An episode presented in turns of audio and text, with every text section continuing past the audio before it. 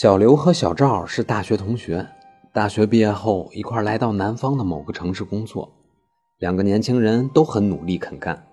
于是经过几年的打拼，双双都成为了公司的骨干人物，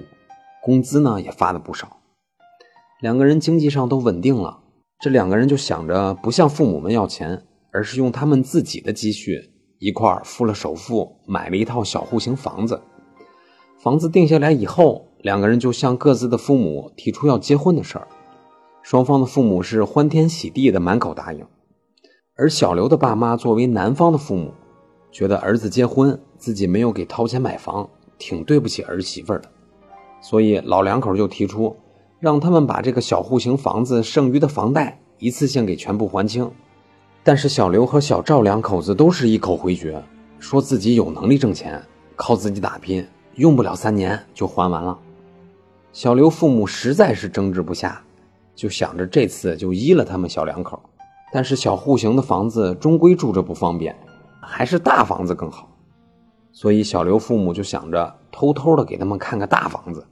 然后买下来以后送给他们，作为结婚时候的补偿。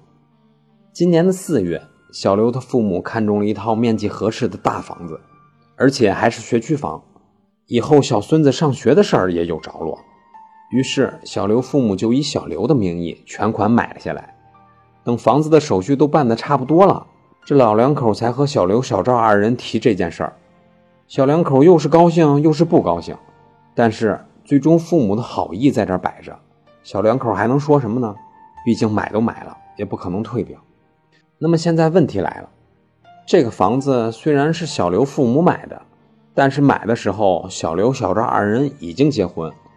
那么这个房子是小刘的个人财产，还是他们俩的夫妻共同财产呢？答案是，房子为小刘的婚内个人财产。原来的婚姻法中，这个房子是他们的夫妻共同财产，但是现在的婚姻法中规定的是，一方父母全款买房，而且将房子登记在自己子女名下，那么这个房子视为父母对自己子女的赠与，是自己子女的个人财产。不涉及其配偶的份额，但是小林建议您，为了防止将来发生不必要的纠纷，父母的这种全款买房的行为，最好去公证处办理一个赠与合同公证。所以，父母给子女买房，无论是子女已婚还是未婚，都可以使房子仅仅归自己的子女一人所有。那么，以上就是今天的音频，供您参考。